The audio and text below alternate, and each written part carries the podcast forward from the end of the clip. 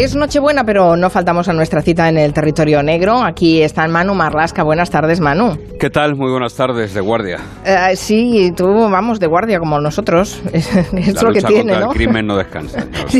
Ay, qué bonita, me encanta esta frase. El crimen no descansa y hay que estar al pie del cañón, evidentemente. Y Luis Rendueles, que aunque se ha ido un poquito más lejos, pero él, con- él- él controla la cornisa cantábrica. ¿Qué tal, Luis? ¿Cómo la estás? lucha contra la lucha contra el colesterol, bien, bien, bien.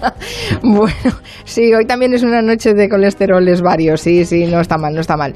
Em, que supongo que os están cocinando porque estáis vosotros en la radio, alguien tendrá que hacerlo por vosotros, ¿no? Eh, apreciación Sí, incorrecta. La respuesta sí. En mi caso, en mi caso sí, la respuesta sí. En mi caso me voy a ahorrar la respuesta. Sí, vaya. No podemos investigar nada más. Bueno, está bien. Hoy es un día para disfrutar de algunas cosas, de algunas personas, también esta tarde, esta noche. Eh, pero como decía Manu, el crimen no descansa y es una noche de bastante riesgo según las estadísticas. Eh, de hecho, creo que los policías, al menos nos lo habéis contado, que en- a nivel de seguridad los policías hablan de noche de cuñados Sí, que parece una tomadura de pelo, pero es así. Sí, sí, es así, sí, es así, porque esta noche hay algunos momentos de riesgo, sobre todo entre las 7 y las 8 y a partir de las 11 de la noche hay momentos de riesgo para los policías que hacen guardia en, todas las ciudades de España, claro. Ujú. Eh, cuando hablan de noche de cuñados no hablan de los cuñados que ustedes están imaginando, no, ni de esos riesgos de las comidas familiares, sino pues eh, problemas de seguridad de todo tipo. Mm, Hay que contar que hay muchos eh, policías que están de guardia esta noche, igual que periodistas. Así que hay, un- hay que hacer un recuerdo para ellos, ¿eh? porque eh, tiene que ser duro pasar la noche buena. Bueno, después les queda la Navidad, al menos se deben repartir, ¿no? Sí, lo normal es que sí, lo normal es que salvo los, la gente que, que dobla turnos, que en algunas, en algunas ocasiones es así, el que trabaja en Nochebuena eh, no trabaja en Navidad. Lo que pasa es que hay veces, mm, por lo que yo sé y por, por algunos policías y guardias con los que he hablado, que son ellos los que voluntariamente piden trabajar. ¿eh? Y quien trabaja en Nochebuena a lo mejor no trabaja en Nochevieja. Eh, bueno, bueno, bueno. El que No suele siempre. pedir voluntario Nochebuena también pide Nochevieja. ¿eh? Bueno, está bien que recordemos a la gente que tiene que estar trabajando mientras el resto de la gente está disfrutando en su casa de una celebración familiar tan importante como la Nochebuena. Aprovechando la Nochebuena y en el territorio negro, hoy vamos a hacer un poco de memoria porque nos van a recordar Manu Marlasca y Luis Rendueles el atraco, dicen que más osado y más perfecto en la historia reciente criminal española. Se trata de un butrón eh, el robo al Banco Popular de Yecla, en Murcia, que fue en la Nochebuena de 1998, hace 21 años, y no se ha recuperado el botín, decís. Prácticamente nada. Prácticamente No se nada. sabe ni cuánto fue el botín realmente. Claro, porque el butrón supongo que eh, sacaría cajas de seguridad, cosas que no estarían ni declaradas a lo mejor. Era una época donde el dinero negro se guardaba en esas cajas de seguridad y por tanto la gente que fue víctima de ese robo prácticamente nadie denunció. Em, supongo que podríamos poner algo de música a este territorio negro. Eh, sugerís los villancicos a mi cuñado. A mi cuñado Fernando.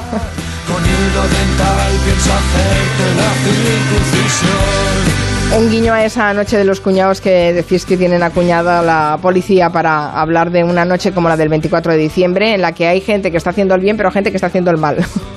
Sí, el cuñado hoy es, es compañero de riesgo, casi mítico en alguna, en alguna, o maldito en alguna cena. Y los policías veteranos nos cuentan que hay muchos, muchos eh, problemas, un aumento de incidencias y de, y de violencia entre compañeros de mesa, ¿no? Por eso ellos la han bautizado como las noches de los cuñados. También nos Entre compañeros hay- de mesa, perdona, entre compañeros de mesa, ¿quieres decir que llaman a la policía porque hay conflictos familiares en las casas? Claro, claro, claro que sí. Ah, sí, a ese nivel se puede complicada. lle- a ese nivel se puede llegar. Hombre, no tengas duda, hoy es una noche bastante complicada y te decía, a partir de la- entre 7 y 8 de la tarde, no sé por qué, supongo que es cuando llegan los cuñados, y entre 11 y 11 y media, a partir de 11 y media. Suben las estadísticas de incidencias y de, intervenciones policiales, no solo por cuñados, ¿eh? también hay incluso incendios. ¿eh? Incendios de los petardos y de estas Sí, cosas, sí. ¿no? Eh, bueno, es- el riesgo está a la vuelta de la esquina, Mira, está clarísimo. Por ejemplo, el, el año pasado la Policía Municipal de Madrid nos contó que tuvieron que desalojar en plena Nochebuena un edificio ni más ni menos que de 13 plantas en el barrio de Fuencarral, después de que varios petardos que lanzaría algún imbécil hicieran arder un enorme toldo que había en el edificio. ¿no? no me digas que el- tiraron petardos dentro del edificio. Eh, por la ventana. Hoy es, el día además eh, de que más riesgo hay de sufrir un infarto. Esto es un estudio hecho en Suecia que recogió la revista British Medical Journal con datos de 15 años seguidos y más de 280.000 ataques cardíacos. Y ellos dicen que en Nochebuena hay hasta un 37% más de posibilidades de sufrir un ataque al corazón. Y otro estudio, la Universidad de Duke, en Estados Unidos, dice que los tres peores días del año para el corazón son el 25, el 26 de diciembre y el 1 de enero. Así que, ante todo, mucha calma. Bueno, eh, todos son buenas noticias, ¿eh? las que traes al territorio negro. uno pensando. Navideño. Somos quienes somos. ¿Para qué nos habéis llamado? Oye, esto es el, sois el Grinch, ¿eh? por favor. ¿Qué espíritu es ese? bueno, en fin. Em, deseemos que la Nochebuena sea buena para todos los que nos escuchan y para los que no nos escuchan también, obviamente. Em, es el plan ideal para hacer un, un atraco, decíais, eh, teniendo en cuenta que hubo este tan famosísimo eh, de Yecla. No lo había pensado, claro, en Nochebuena mm, todo el mundo está en su casa y los cacos están por ahí, claro. Bueno, eh, los puentes se aprovechan eh, bastante para. También los puentes. Sí, varios, varios puentes han sido las fechas elegidas por, por malos para, para hacer grandes robos, ¿no? Porque las entidades bancarias están vacías dos, tres o cuatro días y tienen tiempo para trabajar, sobre todo cuando se trabaja como en este caso. Pero es cierto que el, banco, el atraco al Banco Popular de, de Yecla, en la provincia de Murcia, esa Nochebuena de 1998, seguramente sea el más, el rififí más legendario de la historia criminal española. No se sabe aún la cantidad que se llevaron los ladrones y posiblemente, como decíamos al principio, jamás se sabrá. ¿no? Todo empieza casi a la misma hora que en la Basílica de la Purísima de Yecla se celebraba la Misa del Gallo de aquí en 1998. Varios coches llegaron al centro de la ciudad y aparcaron. Son la banda de Casper, los conocidos como el Dream Team de la delincuencia española, el crimen español, y van a entrar al banco y van a entrar con una llave, con una llave normal y corriente por una puerta lateral del establecimiento. Ah, pues entonces no eres un butrón. Yo pensaba que habían hecho un agujero. Pues no, si van con la llave, pero por favor, perdona una cosa, ¿cómo es que tenían la llave del banco eh, para entrar? Es que no, es alucinante. pues 21 años después del robo nadie sabe cómo consiguieron la llave. El que era entonces comisario de policía ahí en Yecla, Francisco García Vélez, explicó al periódico de Yecla que él mismo le había preguntado luego a uno de los atracadores, a Ángel Suárez Flores, al, conocido como Casper, en alusión al, al, fantasma este sin pelo de las películas infantiles, el comisario le había preguntado quién les había dado la copia de la llave de la puerta del banco y Ángel Suárez Flores le respondió, eso es secreto profesional. La policía comprobó que una copia de esa llave eh, la usaban los trabajadores de la limpieza del banco, que luego la dejaban colocada en una zona determinada. Ellos pensaron que la banda de Casper pudo cogerla de allí, habían vigilado a los trabajadores y podían haber visto dónde dejaban la llave y haberla trincado allí. También se investigó, por ejemplo, si algún miembro de la banda pudo haber trabajado una temporada en la empresa que había fabricado la cerradura y de ahí sacó la copia. Lo cierto es que a día de hoy, 21 años después, no se sabe cómo obtuvieron esa llave para entrar al banco y llevarse, como diría Richard Gere en Pretty Woman, una cantidad indecente de dinero, que es lo único que sabe. Como me gusta esa expresión, cantidad indecente de dinero. Eh, claro, eso significa que deberían tener algún, algún, algún cómplice allí dentro porque si no, de, Casper creo que habéis hablado en algún territorio negro, ¿no? Es bastante conocido este, este Casper. ¿Y por qué se elige ese, ese banco en Yecla? Mm, es un banco potente, Yecla tampoco es una ciudad muy grande. Y además los ladrones van directamente a las cajas de seguridad del banco. Alguna mm. sospecha deberían tener de que ahí había un buen botín. Sí, sí, tenían buena información. Tampoco hay una verdad segura en esto. Tenemos que fiarnos de la versión que contaría luego el jefe de la banda, Casper, a la policía. Y él dijo que la idea le surgió cuando alguien, eufórico en un prostíbulo de la provincia de Alicante, que su red más o menos tenía controlado, pues habló de más. Eh, alguien estaba tomándose unas copas en un burdel y, contó que en el Banco Popular de Yecla había un montón de dinero, un montón de joyas en las cajas de seguridad y que una parte de ese dinero era dinero opaco para Hacienda, dinero negro. La banda de Casper escucha eso, empieza a trabajar y se hace con la llave. Deciden actuar en Nochebuena mientras la gente de Yecla está en sus casas o en la misa de gallo que te decía Manu. Y de hecho, algunos vecinos que salen de misa aquella Nochebuena, recordarán luego ante la policía que vieron a varios hombres desconocidos paseando por las calles del centro cerca del banco, alguno incluso con algún walkie-talkie con algún walkie-talkie, o sea que deberían estar mm, em, en contacto para ver cómo se metían, como tal, controlando que no viniera nadie a molestarlos para hacer para hacer el robo, ¿no? Eso es, y aparte en una furgoneta muy cerquita hay un experto atracador en electrónica que escucha las frecuencias de radio de la policía para ver si hay alguna alerta, algún aviso y deben salir pitando de allí, ¿no? Todos pasan desapercibidos aquella noche buena, nadie se entera realmente de quiénes son esa gente, logran desactivar las alarmas y quienes han entrado con la llave cruzan y abren la salida de emergencia. Eh, una, una, salida, una puerta más discreta que da a la calle Juan de Orduña para que el resto de miembros de la banda entren y los materiales también, que eran muy aparatosos, por ejemplo, la taladradora que va a abrir el enorme agujero del butrón. ah, vale, ahí sí que hay butrón. Claro, porque para acceder a la caja acorazada del banco, a donde están las, las, las, eh, las cajas de seguridad, cofres, digamos, de seguridad, sí que había que horadar, sí que había que reventar esa pared de hormigón del sótano y entran por esa salida, por esa puerta de emergencia que te decía. Es una máquina muy cara, de 130.000 euros más o menos, que pesa casi 2.000 kilos, 2 toneladas, y que logra meter en el banco por piezas para luego montarla dentro. Bueno, eso estaba muy planificado entonces. Eh, compra la taladradora, desmontala, vuelve a montar cuando ya está dentro, eh, hazte con la llave, en fin, bueno, me parece de una sofisticación. Estamos hablando de algo que pasó hace 21 años, ¿eh? y además controlando con ese atracador experto en electrónica, escuchando las frecuencias de la policía. No es una operación sencilla, es algo muy laborioso. ¿Y le salió todo redondo o hubo algún contratiempo? No, alguno hubo, algún contratiempo hubo. La perforadora eh, que decía Manu tiene un cabezal de diamante y necesita agua constantemente para reflejar ese cabezal y para refrescar ese cabezal y seguir trabajando.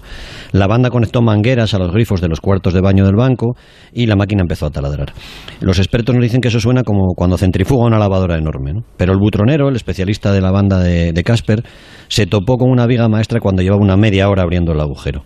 Detecta que está chocando con un pilar del edificio y que no puede seguir. Entonces el agujero entonces era muy delgado y no había nadie que cupiera por ahí todavía. Así que la solución, evidentemente, era abrir un segundo boquete en la zona. Lo consiguen y el atracador más delgado, el más fino, entra por el agujero y empieza a reventar cajas de seguridad con una, palanca, una pata de cabra, una pequeña palanqueta. Están trabajando y abriendo cajas hasta el amanecer. Casper contaría a la policía después que cuando habían reventado unas 30 cajas, salieron al exterior, comprobaron que nadie se había dado cuenta y volvieron a seguir reventando cajas, volvieron a su trabajo.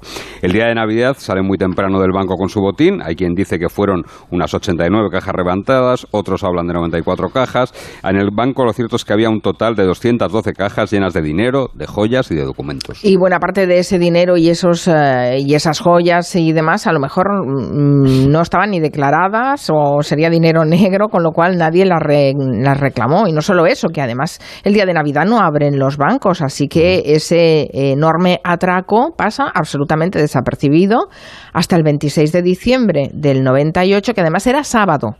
Sí, era sábado, pero entonces los bancos, o al mm. menos el Banco Popular, abría los sábados por la mañana. Así es verdad, eh, abrían los, por la mañana, sí. Los empleados que llegan ese sábado temprano a abrir el Banco Popular ven desde fuera que hay unos cables eléctricos que llegan, eh, van saliendo y entran hacia la cámara acorazada. Y un interventor del banco y un cajero que, eh, que trabajaba allí entonces, se llama Francisco Castaño, siguen esos cables por el edificio y ven lo que se han llevado y también el desastre que han dejado los atracadores. El desastre, ¿por qué? Porque se dejaron muchas cosas después de vaciar esas casi 90 cajas de seguridad. Sí, lo cierto es que sí. No, sabemos si fue por la prisa, porque estaban agotados ya de trabajar o por la propia euforia, ¿no? Quizás por las tres cosas juntas. El caso es que se llevaron mucho dinero en bolsas de viaje, billetes entonces de 10.000 pesetas, dejaron muchas cajas sin abrir y unos 9.000 euros en el suelo. Los empleados y la policía también encontraron en el suelo mojado bastante documentación de empresas, de familias, pagares del corte inglés, cuberterías enteras, las joyas de la Virgen, la Virgen de Yecla, como la corona de la Virgen del Castillo, la patrona de Yecla, que dejaron abandonada a los ladrones. Los compañeros del diario La Verdad de Murcia, que son los que más han seguido esta historia, publicaron un estupendo reportaje mostrando esas imágenes del robo, de cómo quedó la cámara de seguridad y del botín. Mm. Y entre las prisas y esa euforia, los ladrones se dejaron también la taladradora. Había que ah, desmontarla, llevarla por piezas. Una taladradora marca Ilti, que le habían borrado, eso sí, el número de serie, para que no fuera fácil para la policía seguirle la pista. Lo que no borraron fueron las, el número de las baterías. Y con ese dato la policía llega hasta Liechtenstein para preguntar quién había comprado esa taladradora. Les explicaron que se había vendido en Portugal, en Lisboa. Y cuando los agentes de policía viajaron a Lisboa ya tuvieron la respuesta porque uno de los miembros de la banda de Casper había comprado dos perforadoras, esa y otra más. ah, vale, ese es el hilo por el que mm. empiezan a tirar, claro, y van a dar con ese grupo de delincuentes eh, que, es eh, lo más parecido a lo que hemos visto en películas de atracos como Hit. Sí, como la banda de Robert De Niro y Val Kilmer, ¿no? que aparecen en esa película de Michael Mann. Llevan un tren de vida altísimo, de hecho uno de los integrantes de la banda muere en un accidente de tráfico cuando estaba empezando a disfrutar de un Ferrari recién comprado y aquel entierro fue grabado por la policía para tener controlados a todos los miembros de la banda. ¡Oh, qué peliculero es esto, eh! la policía infiltrada en el entierro y grabando a todos a ver si los identifican. En ese grupo, aparte de Casper, que es el que lo lidera, el jefe sin discusión, está José Manuel Candela Sapiella, conocido como el Sapo, un tipo con un cociente intelectual muy elevado, con bastante preparación porque habla varios, idiomas. Casper Suárez Flores eh, solía regalar, o esa era una de las leyendas que circulaban por Madrid, solía regalar orquídeas a las mujeres que le gustaban. De forma que la policía bautizó así la operación para esclarecer ese robo al Banco Popular de Yecla, lo llamaron Operación Orquídea. En junio del año 99, unos seis meses después del robo, tenían casi todo preparado para detener a la banda. Pero entonces, mientras están escuchando algunos teléfonos que estaban pinchados, escuchan a este Casper hablar por teléfono y pedir ayuda para un amigo que acaba, dice, de recibir un disparo. Mm, ¿Alguien de la banda? Sí, sí. Eso es. ¿Quién era, este, pues este amigo? Era un tipo que acababa de disparar al abogado José Emilio Rodríguez Menéndez, ¿no? Oh, me acuerdo yo de esa noticia. Claro, el guardaespaldas del letrado había hecho fuego, había repelido la agresión y le había dado en el glúteo, ¿no? Obviamente este hombre no podía ir al hospital, así que Casper... No, claro, porque los hospitales tienen la obligación de notificar cualquier herida de bala. Claro, evidentemente, y ponerla en conocimiento del juzgado, ¿no? Así que Casper empieza a hacer gestiones y finalmente consigue que un veterinario de la zona oeste de Madrid atienda a su amigo y le saque la bala del glúteo. Este suceso hace que la policía tenga que precipitar la operación, tenga que reventar la operación y detenga a los miembros de la banda. Casper fue procesado por encubrimiento en el caso de Rodríguez Menéndez y fue absuelto en el juicio. ¿no? Ese fue un intento de matar al abogado por parte de su joven esposa, de Laura, y de un amante a la que ella ofreció literalmente 50 millones de pesetas, un reloj Cartier y un polvo. Recuerdo esa noticia porque además en esa época Rodríguez Menéndez era un abogado muy polémico que participaba de muchos casos y muy mediático, sí, sí, sí. Y solo faltaba eso, que su eh, esposa joven y guapa pretendiera cargárselo. Em, bueno, entonces, con toda esa serie de, de, hilos, a veces las casualidades son impresionantes y sirven a la policía para poder hacer su trabajo. Se detiene entonces a los integrantes de esa banda que cometió el atraco al banco en Yecla esa Nochebuena, pero no se recupera el dinero, ¿no? No, no se sabe cuánto dinero se llevaron aquella Nochebuena. La cantidad denunciada oficialmente por las víctimas del robo en aquellas cajas de seguridad fue de unos 3,6 millones de euros. La Policía Nacional, estudiando las inversiones, las compras, los gastos, el tren de vida de la banda de Casper durante el año siguiente, durante 1999, cifró el montante de lo que se llevaron entre 12 y 18 millones de euros. Otras personas hablaban de hasta 30 millones de euros. Se dice que se recuperó el 60% de lo robado, nunca se sabrá. Hubo episodios muy sorprendentes en esta historia. Una de las cajas de seguridad que vaciaron los ladrones de Casper tenía solo una caja de zapatos vacía cuando llegó la policía. El dueño de esa caja de zapatos vacía no quiso decir que se habían llevado de allí y no quiso denunciar el robo. Casper contaría después que en otra de esas cajas de seguridad ellos encontraron, en la caja de seguridad del banco, ellos encontraron dos kilos de cocaína que luego vendieron por España y sacaron una, una buena rentabilidad. Es imposible saber lo que había allí de dinero y de todas otras cosas. Los clientes del banco en aquellos años, como te explicaba Manu, se quedaban a solas en la cámara corazada con la llave de su caja y nadie sabía lo que metían ahí dentro. ¿Y ahora todavía se pueden eh, em, poner cosas en las cajas de seguridad de los bancos con total confidencialidad o hay alguna obligación de notificar algo? ¿O sigue siendo igual de, secretismo, siempre, de secreto? Siempre ha habido obligación, siempre ha habido obligación. Bueno, sí, ya, ya, ya, pero tú no vas a Hacienda y dices, tengo una caja de seguridad con tan... Eso no lo haces, ¿no? No, lo que pasa es que ahora, por ejemplo, el dinero metálico es imposible hacerlo aflorar sin levantar las sospechas porque antes los bancos no eran o tardaron mucho en ser lo que se llama sujetos de, de obligada comunicación. Es decir, cuando alguien llega a un banco con un fajo de billetes o intenta hacer una operación mayor de X dinero, el banco tiene la obligación de comunicar al servicio del de, de, SEPLAC de prevención de blanqueo de capitales eh, esa operación y ahora eso ya es prácticamente imposible. Aparte que tú puedes, tú puedes guardar dinero, todo el dinero que quieras en una caja de, seguridad, pero luego cómo lo haces aflorar es imposible. Claro, bueno, o debería serlo. Nos gusta pensar que es imposible, vamos a dejarlo. Sí, y además esas grandes cantidades de dinero, ¿cómo las vas a aflorar? Como si pudieras ir cargando billetes y billetes. Tú, no puedes ir a pagar un coche, por ejemplo. No, claro, ni un, piso. Se supone que ni un piso tampoco, pero bueno, ¿cuántos sabemos que han comprado con pisos con parte de negro, no? En fin, eh, echa la ley, echa, echa la trampa. Bueno, hubo juicio ¿eh? Eh, por este atraco en la audiencia de Murcia, fue en el 2003. Em, ¿Qué tal fue el juicio? ¿Qué se llegó a saber? Pues fue ciertamente polémica y lo fue la condena, sobre todo, ¿no? A los atracadores y a los colaboradores de un total de 16 integrantes de la banda les cayeron algo más de dos años de prisión solo por dos delitos, por robo y asociación ilícita. En el año 2009, las víctimas del robo que habían denunciado comenzaron a recibir parte del dinero que les habían quitado. Y mientras esperaban ese juicio eh, en libertad, Casper y los suyos creo que no perdieron el tiempo. No, vivían en Madrid y su, su, lugarteniente, Candela, coincide en un gimnasio, o eso parece, porque las coincidencias con esta gente a veces son bastante sospechosas. Coincide en el gimnasio, uno de los gimnasios más caros y más famosos de Madrid, con un hombre que trabajaba casualmente como vigilante jurado de la casa de, de Sterkoplovich. Candela se acerca a él y nota que le gusta una monitora de aeróbic a la que él conoce. Digamos que Candela convence a la monitora de aeróbic para seducir al vigilante, se llamaba Luis Miguel del Mazo. La monitora acepta y el hombre comienza a disfrutar de sexo, de motocicletas y de viajes a Ibiza. Y el 9 de agosto de 2001, este vigilante, digamos, más o menos animado, abre la puerta y deja pasar a la banda de Casper que roba 17 cuadros de la casa de Madrid de Sterkoplovich. Luego le atan como si le hubieran atacado y le dejan ahí esperando a la policía. Ya, no dan puntadas sin hilo esta gente, ¿eh? Se van a buscar al vigilante de la, de la casa de Madrid de Sterkoplovich. Bueno, tampoco fueron condenados a mucha pena por el robo de esos cuadros que fueron recuperados por la policía. No, no, ni siquiera hubo juicio. Aceptaron, llegaron a un pacto de conformidad, un año de cárcel por el robo que fue una vez más sin ninguna violencia, claro, y cuando no hay intimidación ni hay violencia, pues las penas son muy leves. Los cuadros en este caso no habían sufrido daños, por lo que las penas evidentemente no podían ser muy elevadas. Vale, la justicia no dio penas elevadas, pero debajo de, de y detrás de ese mundo de atracos, de, de, mujeres, de Ferraris, de fiestas en Ibiza, había violencia y eso ha terminado por pasar factura a la banda.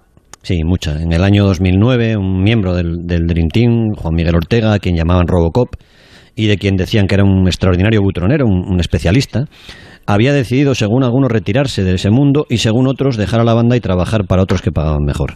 Vivía en Jerez cuando le visitó un hombre del, grupo de Casper, estaban juntos, sonó un disparo y cuando llegaron los vecinos vieron a Ortega muerto.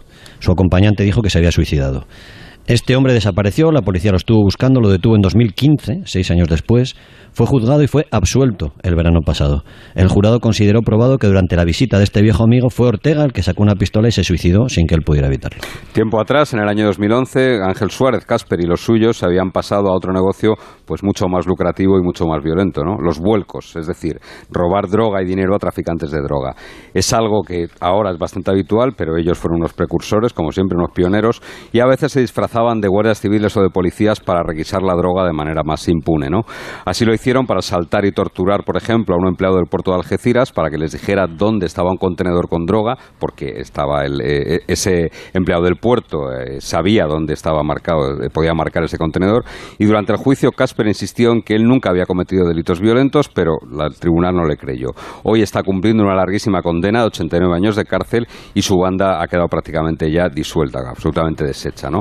Algunos policías sí que, y alguno de ellos jubilado, concretamente el que lo detuvo, el, el, el, jefe de, de, de, la sección que lo detuvo después de aquel atraco de Yecla, no olvida, y en una fecha como hoy seguramente se estará acordando, aquello que dijo Casper sobre el atraco en Yecla. Les dijo, reventábamos, metíamos la palanca en las cajas y al abrirlas llovían billetes del cielo. Eso sí que fue una noche buena y no la que pasan ustedes. Tremenda historia que hemos recordado. Hace 21 años ¿eh? de ese robo en Yecla y todavía no se sabe muy bien qué cantidad fue robada, ni mucha gente ha confesado que les robaron a ellos. ¿eh? Eso también tiene su interés. Me he quedado un poco inquieta ¿eh? con esos datos que nos habéis comentado al principio de, de todos los riesgos que asumimos en una noche buena como esta, entre ellas lo de mayores ataques al corazón y incidentes domésticos. Moderación, bueno, bueno. siempre moderación y ya está. Bueno, bueno, en fin, eh, gracias, que paséis una feliz Navidad y nos volvemos a reencontrar en el Muy territorio bien. negro ya, el, el, iba a decir el año que viene, No, pero casi, no, casi, casi, casi. casi, casi, será el día de Nochevieja. Muy bien, Luis Rendueles, Manu Marlasca, pasadlo muy bien. Hasta Adiós. luego. Feliz Navidad.